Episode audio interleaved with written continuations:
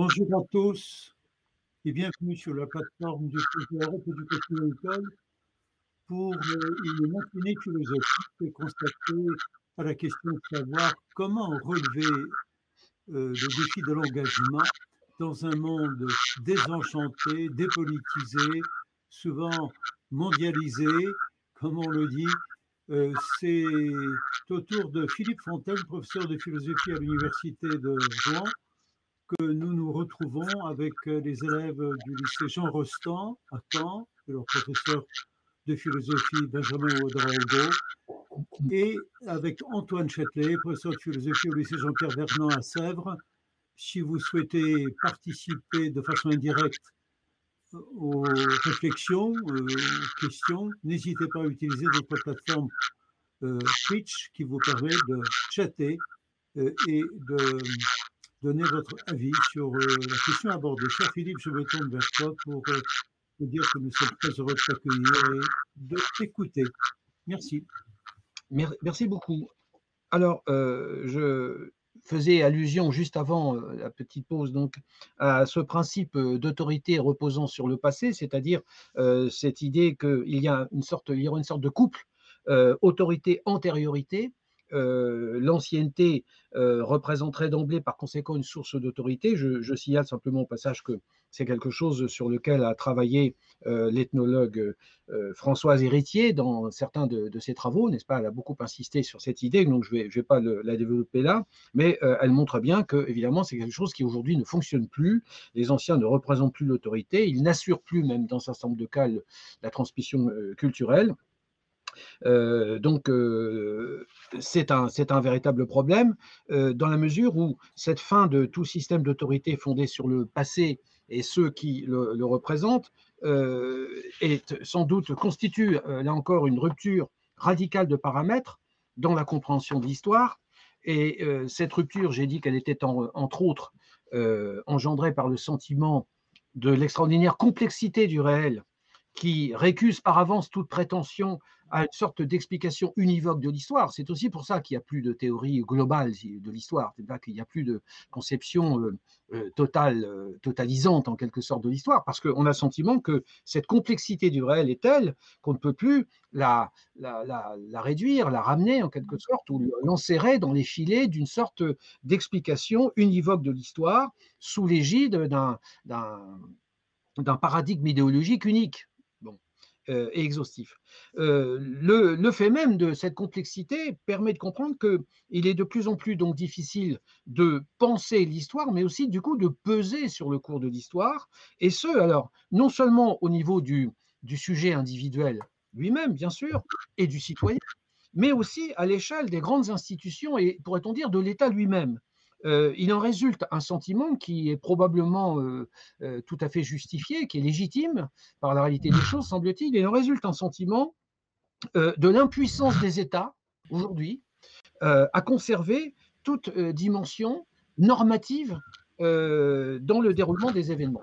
Autrement dit, pour le dire plus simplement, on a le sentiment d'une impuissance croissante des États, des États-nations, tels qu'on a pu les connaître dans, dans le passé, n'est-ce pas, à peser sur le cours des événements. Quand je dis peser, ça veut dire peser de façon euh, extrêmement forte, n'est-ce pas, extrêmement efficace, et pas seulement pour euh, prendre un certain nombre de petites mesures euh, plus ou moins, comment dirais-je, modestes, n'est-ce pas, qui certes peuvent concerner l'existence quotidienne des individus au sein de chacun de ces États, mais enfin n'engagent pas l'avenir collectif, ni même parfois d'ailleurs l'avenir commun de cette même société. Et le, le philosophe que j'ai cité tout à l'heure, Zygmunt Bauman, je reviens là encore à lui, parce qu'il s'est beaucoup intéressé à ces questions, en l'occurrence, euh, cherchant lui-même d'ailleurs les, raisons de l'inhibition politique, c'est son expression, n'est-ce pas? Il, parle d'une inhibition politique.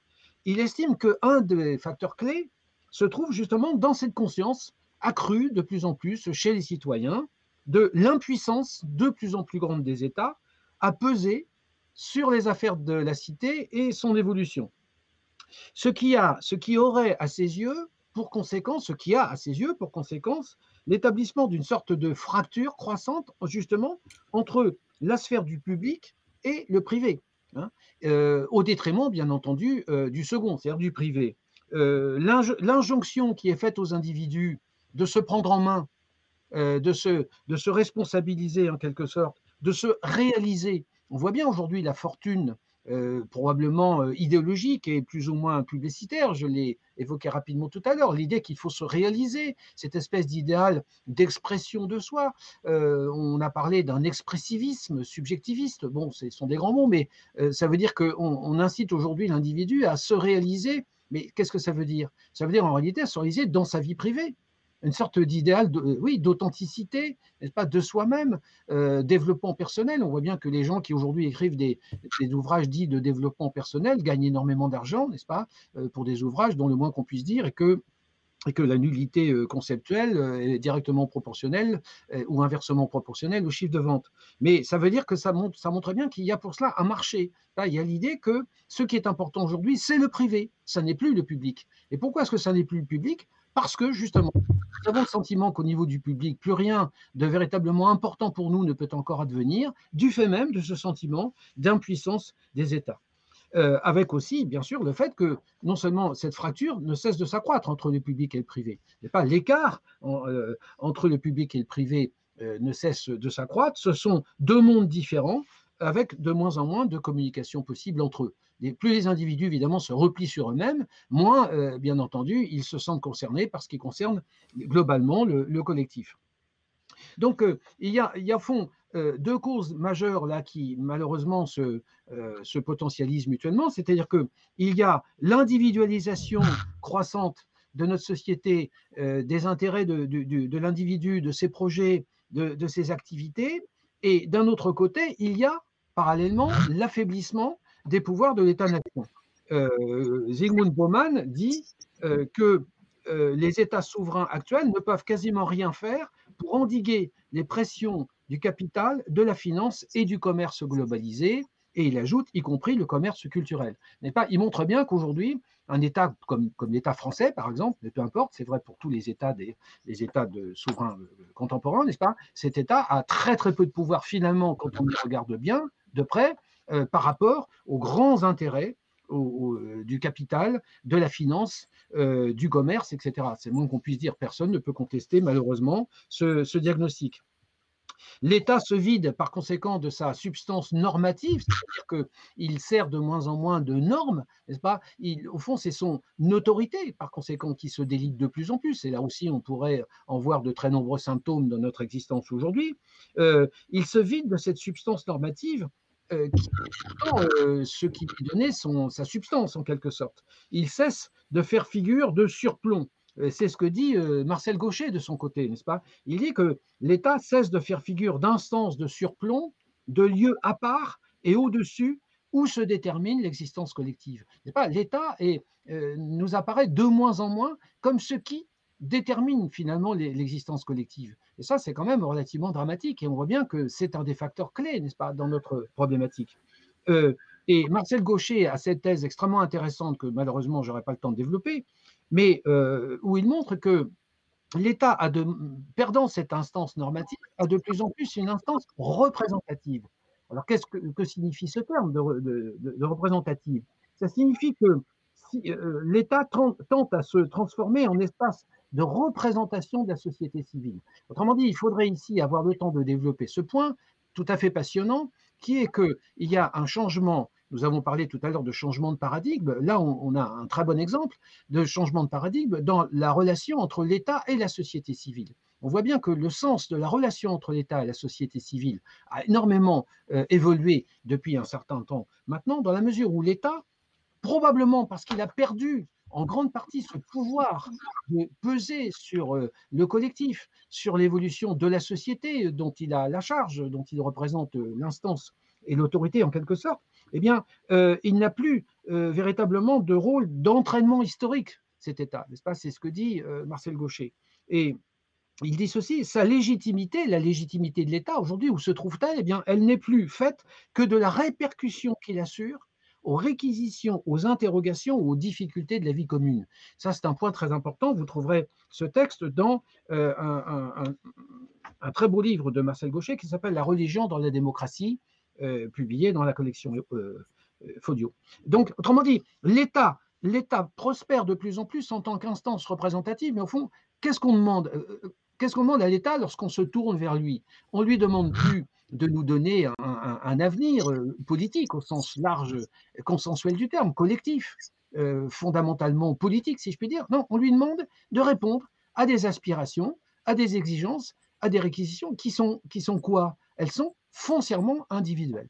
Elles sont individuelles. Elles sont éventuellement communautaires. C'est un petit groupe d'individus qui, pour des raisons de, couleur de, peau, de, foi, de comportement, de pratique, d'orientation sexuelle, et j'en passe, n'est-ce pas, euh, veulent être reconnus, en quelque sorte, dans l'espace public. Et ceci passe évidemment par un désir de reconnaissance par l'État lui-même. Donc je ne peux pas développer ce point, il y aurait beaucoup à dire, mais vous voyez qu'il y a un changement radical de la relation entre l'État et la société civile. Et ce changement est euh, la conséquence, évidemment, de cette perte de pouvoir de l'État, de cette impuissance de l'État qui se, qui, comment dirais-je, qui se réfugie, n'est-ce pas, frileusement, si je puis dire, sur ce qu'il peut encore faire, parce que lui-même sait bien que euh, sur les, grandes données de la mondialisation, il n'a que très peu de poids, n'est-ce pas, sur ce qu'il peut encore faire dans l'existence quotidienne euh, des, individus. Le, problème, c'est que du coup, il n'existe plus aujourd'hui, sans aucun doute, de projet collectif au sens politique qui puisse encore trouver droit de cité aux yeux de la plupart de nos concitoyens. Et là encore, je citerai à nouveau Marcel Gaucher, il dit, quant au projet, projet au sens euh, politique large du terme, mais pas quant au projet, il ne fait plus guère figure que d'accessoires démagogiques pour campagne électorale. Encore consiste-t-il le plus souvent en un catalogue de promesses c'est un texte, entre parenthèses, qui a une certaine actualité, n'est-ce pas? Vous l'aurez constaté comme moi.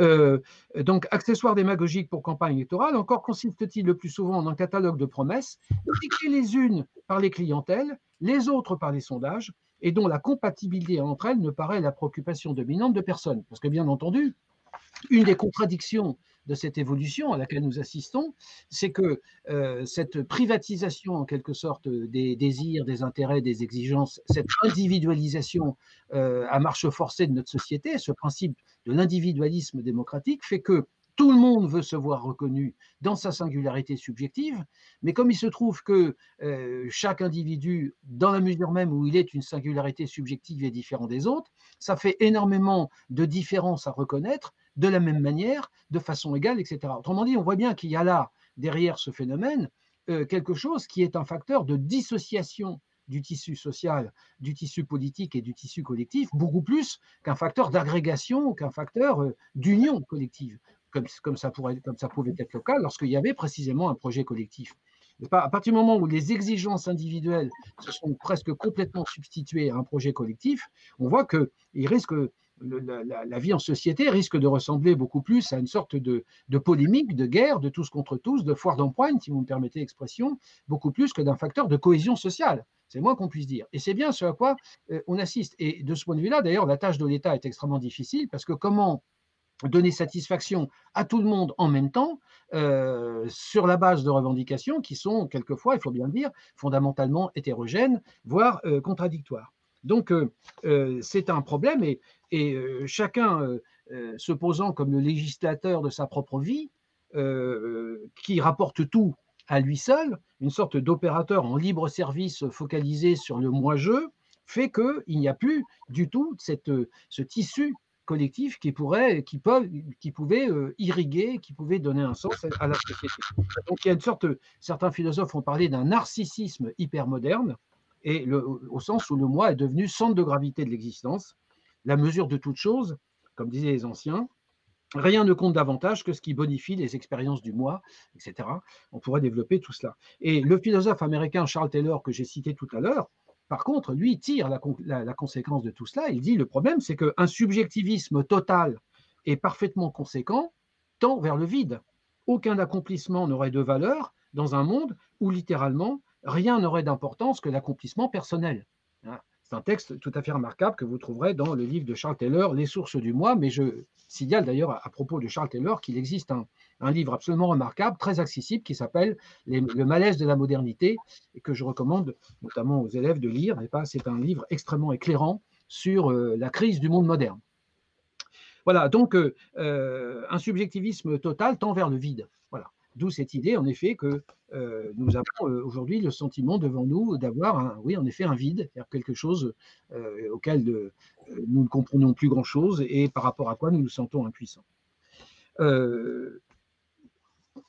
alors ce phénomène, évidemment, est accentué bien sûr par les caractéristiques de cette société qu'est la nôtre et qui est une société dite de consommation. Il faudrait développer aussi, ce serait un point, mais euh, c'est un élément, je vais juste le citer, je ne peux pas le développer complètement, mais j'ai dit tout à l'heure que j'allais essayer de pointer un certain nombre de facteurs qui seraient potentiellement responsables euh, de cette euh, diminution du désir d'engagement. Il faudrait évidemment faire allusion à cette société de consommation, au consumérisme, euh, qui est le, cheval de bataille euh, du capitalisme ultralibéral et qui fait qu'on pousse l'individu à donner un sens à sa vie. Euh, Antoine tout à l'heure parlait de la nécessité de donner euh, ce sens, de retrouver son, un être personnel. On voit bien qu'aujourd'hui, tout se passe comme si on nous dit, au fond, euh, bah, le sens de votre vie, c'est très simple, c'est de consommer, hein. c'est d'acheter des biens, des objets matériels. Vous allez voir, vous allez être heureux avec ça, vous allez atteindre le bonheur et tout ce qu'on va faire, c'est vous faciliter la vie de ce côté-là, c'est-à-dire faciliter votre bien-être euh, à défaut de vous donner une idée du bien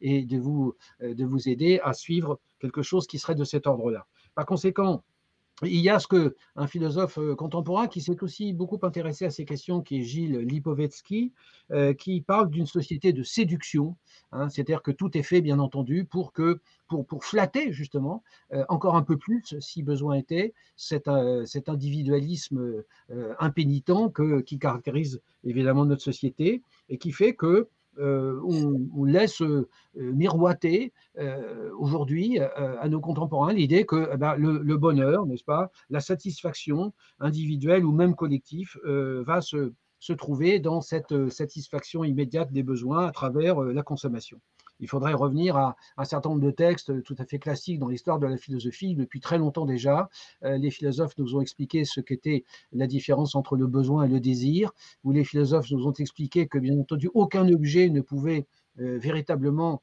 euh, donner un sens à l'existence de l'homme, parce que justement l'homme n'est pas un être de besoin, ou pas seulement un être de besoin, mais aussi un être de désir, et aucun objet n'est évidemment à la mesure du désir au sens métaphysique du terme, etc.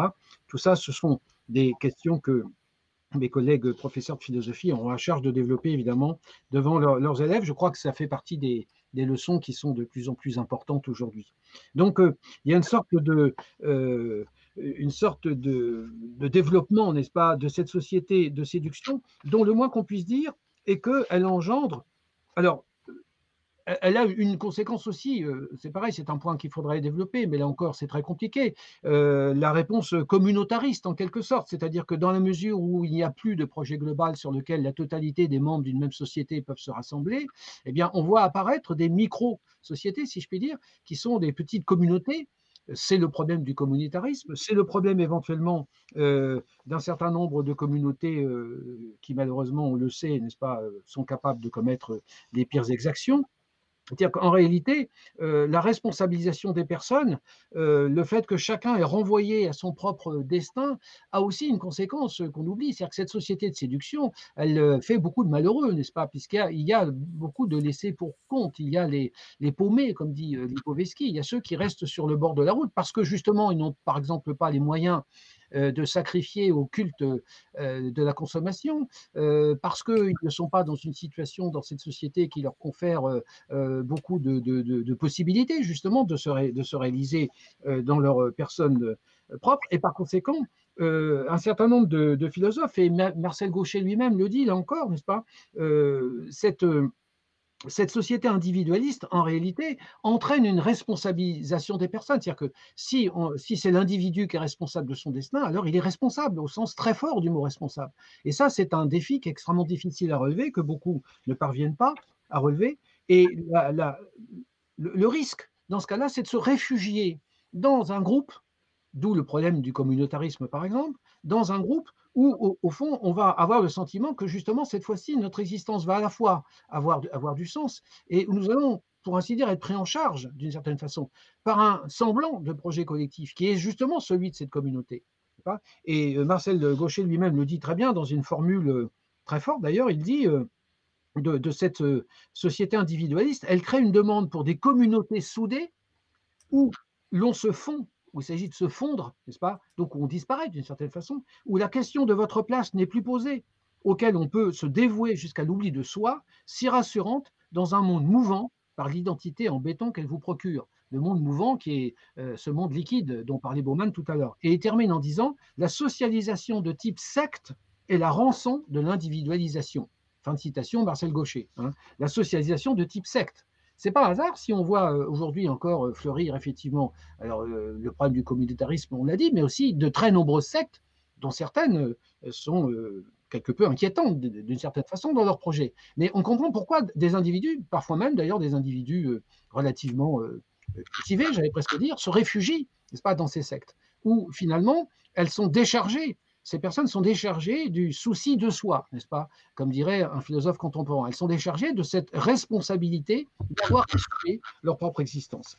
Et euh, tout à l'heure, euh, là encore, euh, et je remercie Antoine d'y avoir fait allusion, bon, toujours pareil, ce projet de se réaliser. Je ne sais pas si j'ai encore beaucoup de temps, c'est cela, tu me diras. On peut aller jusqu'à 45, 4-5 hein, minutes. D'accord. Ce, projet de donner un sens à sa vie, bah, je suis euh, quand même euh, obligé de dire que euh, dans une société comme la nôtre, il se trouve dans une institution qui est absolument fondamentale, qui est l'école. Faut-il le rappeler? Or, le problème, comme si nous n'avions pas suffisamment de malheur, c'est qu'il faut en ajouter un à la liste, c'est la défection de l'école et de l'institution scolaire, pour des raisons là aussi, alors qui tiennent à l'évolution globale de la société, pour des raisons qui tiennent à la succession d'un certain nombre de réformes depuis maintenant euh, au moins un demi-siècle, sinon plus, qui, euh, presque toutes, d'une certaine façon, ont été le reflet justement de cette évolution de la société, dans le sens que j'ai évoqué précédemment, dans le sens d'un individualisme. Je vais prendre un exemple très simple. Tout le monde sait, et les enseignants euh, un peu âgés, ce qui malheureusement mon âge, ont vécu euh, successivement les unes après les autres euh, ces, réformes, que ce soit d'ailleurs dans le secondaire ou dans le supérieur, où on a vu à chaque fois des réformes aller de plus en plus dans le sens de la flatterie, si je puis dire, du culte de l'individualisme chez les enfants dès leur plus jeune âge. C'est-à-dire que c'est le fameux slogan que les enseignants euh, connaissent, ne connaissent, connaissent trop bien, l'enfant au centre du système. Il y aurait beaucoup à dire sur cette question,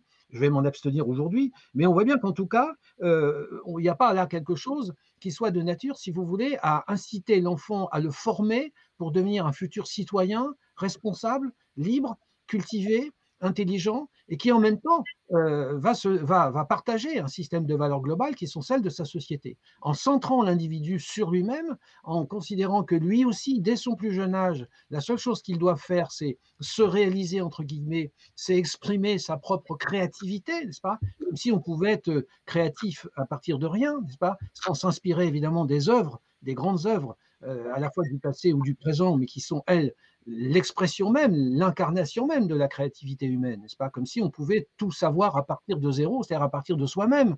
Et comme si, en flattant cet individualisme démocratique dès son plus jeune âge chez le jeune enfant, eh bien, on, le préparait à son rôle de citoyen et à l'avenir euh, de responsabilité qui l'attend. Tout à l'heure, on a parlé, à travers les questions qui m'ont été posées, de l'engagement des jeunes. Mais oui, mais la meilleure manière de préparer les jeunes à un véritable engagement digne de ce nom, et cet engagement qui sera nécessaire dans l'avenir, en effet, la meilleure manière de les préparer, c'est de leur donner un enseignement de qualité, c'est-à-dire avec des professeurs de qualité, des professeurs parfaitement formés, qui ont une compétence scientifique, qui ont une autorité scientifique, et puis surtout ne pas, euh, euh, ne pas euh, les encourager dans l'idée qu'ils peuvent se dispenser de cet effort considérable qui sera le défi d'aujourd'hui et de demain, qui est cet effort de se donner justement cette culture personnelle à travers un esprit d'analyse, à travers l'étude des grandes œuvres, à travers la réflexion, à travers la philosophie, et pas seulement les préparer à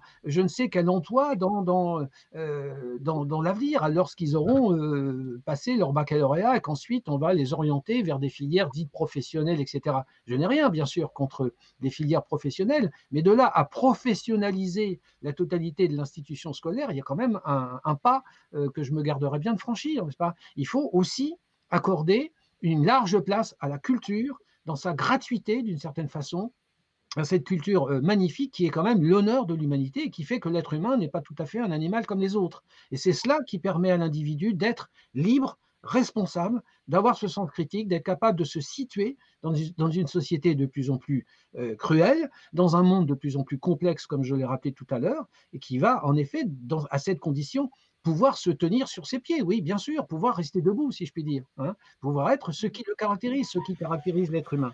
Donc voilà, je pense qu'il faut que je m'arrête maintenant. Bon, après tout, ce que je viens de dire pourrait servir de conclusion, même si j'avais, bien sûr, encore beaucoup de choses à vous dire. Mais en tout cas, ce qui est certain, c'est qu'il euh, faut vraiment que chacun ait, c'est très important euh, chez les jeunes, je ne sais pas comment faire pour les collègues qui ont la chance encore d'enseigner, n'est-ce pas, d'essayer de, de, transmettre leur passion à leurs jeunes élèves et leur montrer à quel point seuls ce qu'ils vont faire avec leur intelligence, avec leur esprit, avec leur culture, c'est la seule chose qui pourra donner un sens à leur vie et qui leur permettra de tenir dans ce monde désenchanté, pour reprendre le terme que j'avais donné à mon exposé. Voilà. Je vous Merci. Merci, cher Philippe. Je me tourne de nouveau vers les élèves du lycée Jean Rostand à Caen. Benjamin Oudraogo, peux-tu nous faire le point sur, ce, sur les questions qui se posent chez vous et éventuellement les formuler? Je te laisse l'antenne. Merci Benjamin.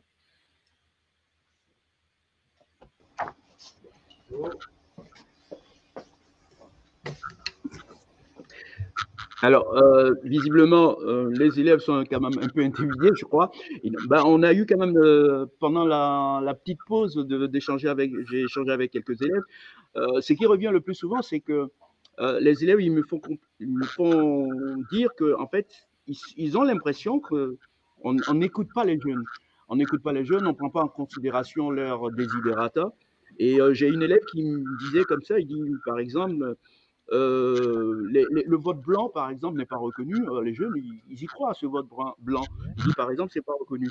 Donc voilà, euh, il y a quand même quelque chose que moi Cher Benjamin, pardon, oui je ne sais pas si c'est nécessaire. J'ai été déconnecté et reconnecté. Peux-tu reprendre de nouveau ton intervention Oui, pour le montage, ce serait important. D'accord. Je disais qu'avec les élèves, nous avons échangé pendant la pause et ce qui revient le plus souvent, c'est le fait que les élèves pensent qu'ils ne sont pas pris en considération. Voilà, et moi, je pense que euh, euh, notre conférencier l'a souligné. Hein. ils ne sont pas pris en considération parce qu'on considère que bon, le, parole, ça, ça vaut plus net. Quoi. Et, euh, donc, et ils ont donné l'exemple du vote blanc en disant, par exemple, le vote blanc, pourquoi eux, ils sont pour le vote blanc, pourquoi c'est pas reconnu, ainsi de suite. Par contre, ce que moi j'ai retenu, moi j'aurais une question par rapport à ça. J'ai retenu cette phrase qui me fait beaucoup plaisir. J'ai même demandé à mes élèves de le noter. Rendre l'être libre et responsable. C'est un véritable défi. Est-ce que dans ce sens-là, est-ce que l'Europe, c'est pas une chance pour ce défi-là? Voilà ma question. Merci. Merci à toi. Oui, je, Philippe. Oui, je, réponds rapidement. Oui, bien, sûr que l'Europe, euh, bon, évidemment, je n'ai pas du tout eu le temps d'en parler. C'est-à-dire que l'Europe, c'est peut-être, euh, et d'ailleurs, euh, j'ai beaucoup cité Marcel Gaucher, ça fait partie de ses thèses, ça aussi, n'est-ce pas? La, dernière, j'allais dire, la dernière, la dernière carte que nous avons à jouer, si on peut s'exprimer de cette façon, évidemment, ça reste l'Europe, bien entendu. Alors le problème, là encore, c'est est-ce que l'Europe correspond véritablement à nos aspirations, à nos attentes? Est-ce que la politique européenne est exactement ce que nous voudrions qu'elle soit, ainsi de suite? C'est une autre question. Mais sur le, sur le sur le principe, évidemment, euh, l'Europe est, peut-être une des dernières chances euh, pour nous, en tout cas pour tous ces pays européens, et peut-être au-delà d'ailleurs, euh, de donner effectivement une, signification. alors, en effet, à ce qui pourrait quand même ressembler à un projet collectif, parce qu'au fond, aujourd'hui, la collectivité, le collectif aujourd'hui, ou le commun aujourd'hui, bah, c'est plus c'est plus la France ou l'Allemagne ou l'Italie ou l'Espagne, c'est l'Europe évidemment. Ça, nous sommes d'accord là-dessus. L'Europe reste ou, devient, je ne sais comment il faudrait dire, euh, l'ultime possibilité euh, de donner encore un sens à cette notion d'engagement et, euh, irriguée par un certain nombre de valeurs qui doivent être les valeurs européennes, les valeurs de l'Europe, les valeurs qui étaient celles que les fondateurs de l'Europe avaient en, tête, n'est-ce pas, lorsque l'Europe a été créée. Est-ce que, est que l'Europe est restée fidèle à elle-même, etc. Est-ce que ça, c'est une autre question, bien sûr. Hein. Mais oui, je suis tout à fait d'accord avec cette idée de l'importance pour l'avenir de l'Europe. Et il faut travailler, et ça sera aussi bien sûr le travail des jeunes générations, il faut travailler à l'unification de l'Europe, à la cohérence, à la cohésion de, l'unité européenne, ce qui n'est pas facile, on, le constate tous les jours. Mais c'est évidemment le dernier projet collectif peut-être que nous pouvons avoir encore euh, euh, devant nous et qui mérite évidemment d'être pris en considération. et très modestement, cher Philippe, je me permets d'ajouter que le mot Europe dans nos esprits s'associe toujours avec euh, la culture, si ce n'est avec l'éducation, le lieu naturel ou la politique, c'est précisément l'école où nous sommes actuellement avec toi. Oui, mais justement, est-ce que l'Europe euh, a, un souci suffisant de cette, de cette culture dont, tu parles? C'est toute la question de, cette éducation, ainsi de suite. C'est ce qu'il faudrait regarder de, très près. Mais bien entendu, l'Europe, c'est d'abord, euh, c'est d'abord une institution qui a une dimension culturelle. Pour moi, c'est évident. Mais ça passe par une unification politique aussi, des projets politiques. Merci à tous, cher Philippe, euh, cher Antoine, cher Benjamin, merci pour votre implication, votre engagement également dans ce programme. Et je n'oublie pas Jean-Luc Gaffard, qui, à la régie, nous a permis de nous rencontrer, de nous écouter, d'échanger, de nous éclairer réciproquement. Très, très bonne journée à tous et au plaisir de vous retrouver dans nos prochaines visioconférences peut-être la semaine prochaine sur la notion de problème en philosophie, mais en tout cas à la rentrée des vacances de Noël pour euh, une série de visioconférences consacrées à euh, l'Europe, à la jeunesse et à la musique.